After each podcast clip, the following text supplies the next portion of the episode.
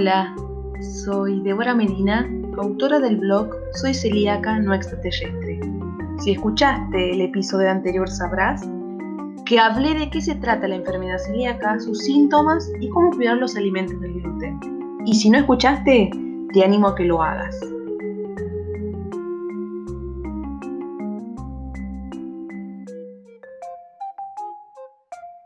Hoy en este nuevo capítulo quiero hablarles de los distintos tipos de celiaquía, cómo se detecta esta patología y qué tratamiento tienen que seguir. Bien, comenzamos este podcast desglosándolo de la siguiente manera. Primero que nada, dejando en claro que existen tipos de celiaquía y no grados, como muchos piensan, y en distintas ocasiones, al contarles de mi celiaquía, me preguntaron, ¿qué grado de celiaquía tenés? Como por ejemplo eh, la diabetes, que es una enfermedad que tiene grados. La celiaquía no tiene grados. Los grados de la celiaquía directamente no existen. Pero sí hay distintos tipos de celiaquía, como por ejemplo lo que vamos a hablar a continuación. El primero es la celiaquía subclínica o asintomática. Se da en aquellas personas que no presentan los síntomas clásicos, pero igualmente presentan las vellosidades intestinales, con daño e incluso con atrofia. Es un problema importante porque muchas veces estas personas, al no sentir síntomas, tienden a saltarse la dieta o sufrir contaminaciones involuntarias sin ser conscientes consumiendo productos que en realidad le está causando daño a su intestino. En muchas ocasiones los celíacos asintomáticos son diagnosticados cuando se realiza un análisis genético a la familia de un, de un celíaco diagnosticado. Es un tema bastante para tocar. El el 2, hablamos de una celiaquía clásica o sintomática, que es la más habitual y la que se suele diagnosticar frecuentemente. Se trata de una celiaquía que se diagnostica evidentemente eh, en individuos con predisposición genética, daño intestinal o atrofia de las vellosidades. Los síntomas de las personas con este tipo de celiaquía varían desde los vómitos, a la diarrea, las migrañas, el cansancio extremo, etc. El 3. Hacemos alusión a la celiaquía potencial. Se dice que una persona la padece cuando a pesar de contar con una genética positiva y anticuerpos en sangre también positivos, no presenta daños en la mucosa intestinal, es decir, su biopsia no es compatible con la enfermedad celíaca. Entonces, a medida que transcurran los años y si no se realiza una dieta sin gluten, puede llegar a sufrir daños en el intestino, lamentablemente. La 4.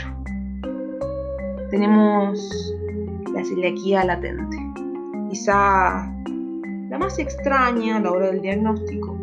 Se trata de pacientes que consumiendo gluten con o sin síntomas tienen una biopsia yeyunal normal o con aumento de linfocitos, pero sin llegar a la atrofia, sin llegar a, estar, digamos, lastimada todo lo que sería el intestino. Con el tiempo acabaría presentando la atrofia eh, vellositaria eh, que remitiría con la retirada del gluten de la dieta. O sea, es como que va por parte y por cuestión de tiempo, por eso es como que es un poquito engañosa. Vamos a la 5. Acá hablamos de la celiaquía refractaria y, suele ser como más habitual en celíacos eh, diagnosticados a partir de los 50 años.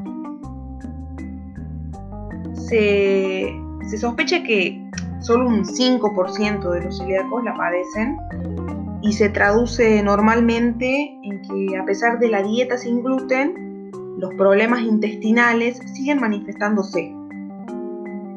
Es quizás la variante más grave de la celiaquía, sobre todo si hablamos de refractoria tipo 2, aquel subtipo, y hablando de tipo 2, es que los pacientes pueden desarrollar más fácilmente el linfoma. Es importante recordar, por tanto, que si una persona celíaca no mejora con la dieta libre de gluten, debe acudir de inmediato al médico. Eso siempre tener en cuenta que no hay como el médico antes ante cualquier nuestra duda, ante cualquier cosita. Si hablamos y hacemos hincapié al diagnóstico de, la celiaquía, las pruebas de diagnóstico de la celiaquía, eh, nos vamos a, a tornar eh, en esto de, que muchos a mí me preguntaron, yo siempre me pongo de ejemplo porque ya lo, lo padecí, que, tenemos pruebas de diagnósticos, las cuales en mi caso conozco cinco y que de esas cinco al menos cuatro y en algunos casos tres tienen que ser positivas para poder confirmar el diagnóstico de la enfermedad celíaca. Pero cuando hablamos de, de, pruebas diagnósticas de enfermedad celíaca también hablamos de dos criterios, no solo de pruebas y, esos criterios, o sea, serán los síntomas y la respuesta ante la dieta sin gluten. Es importante destacar que para la realización de estas pruebas es imprescindible estar consumiendo gluten. Si no, puede que los, los resultados se alteren. Para dar un ejemplo o echar un vistazo o darles un pantallazo de las pruebas, tenemos la de sintomatología digestiva o extradigestiva, la serología, que nos habla de los anticuerpos positivos, aunque no siempre se elevan en celíacos, la prueba genética, que es necesario tener predisposición genética para desarrollar la celiaquía. La biopsia mostrará en caso de que lo haya el daño intestinal ocasionado por el La dieta sin gluten puede ayudar a decidir un diagnóstico en caso de duda. Los síntomas de un celíaco comenzarán a remitir después de iniciarla. La verdad que he pasado por procesos de diagnósticos y me han dado diagnósticos erróneos, por así decirlo, y contándoles, me han practicado cinco endoscopías de duodeno, que son un estudio bastante complicado para la persona, todos tienen miedo. Y recién en el quinto, que fue con biopsia, me diagnosticaron la enfermedad. No para tener miedo, pero bueno, es para estar atento. Bien, si hablamos de tratamiento de la celiaquía, hablamos de que consiste en una dieta estricta libre de gluten. Primero en principal eso, te van a diagnosticar y te van a ayudar y te van a hablar, como me hicieron a mí que me hablaron, me dijeron, mira, la única manera de que puedas estar tranquila, de que puedas estar bien y que no haya daños tales para tu intestino como para tu salud en general, es haciendo una dieta estricta libre de gluten. En la actualidad no existen tratamientos para la celiaquía alternativos ni otro tipo de opciones que ayuden a evitar el gluten, sino que el tratamiento consiste en una dieta en la que se evita la proteína que desencadena el proceso inmunológico que ocasiona la enfermedad celíaca. Pero ojo, no únicamente los alimentos lo que tenemos que evitar, tenemos que tener mucho cuidado al momento de, lo que sería consumir medicamentos y productos no alimenticios que puedan contener gluten.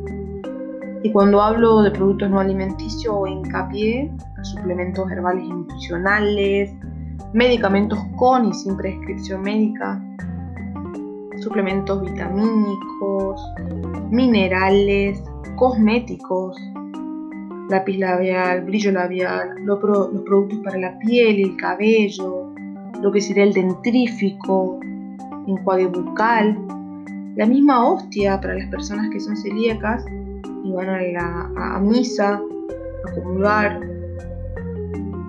Siempre hay que estar atentos y leer las etiquetas de los productos, ya que algunos fabricantes de productos etiquetan sus productos como libre de gluten y realmente no están certificados. Entonces, por lo tanto, y a tener esto siempre en cuenta, hay que consultar en la ADMAT, que es la Administración Nacional de Medicamentos, Alimentos y Tecnología Médica. Ya que por ahí nos engañan, consumimos un producto que te sale como libre de gluten, no lo es, terminamos nosotros haciéndonos el daño y enfermos. Me pasó con un aceite de coco que tenía un rótulo, una leyenda que es la leyendita que te dice Sintac, confiadísima, lo consumí y terminé en el hospital. Así que hay que tener mucho cuidado, estar muy atentos con eso y a la mínima duda consultarle al fabricante, consultar en el diccionario que viene de la ANMAT, consultar y sacarnos las dudas siempre antes de terminar enfermos.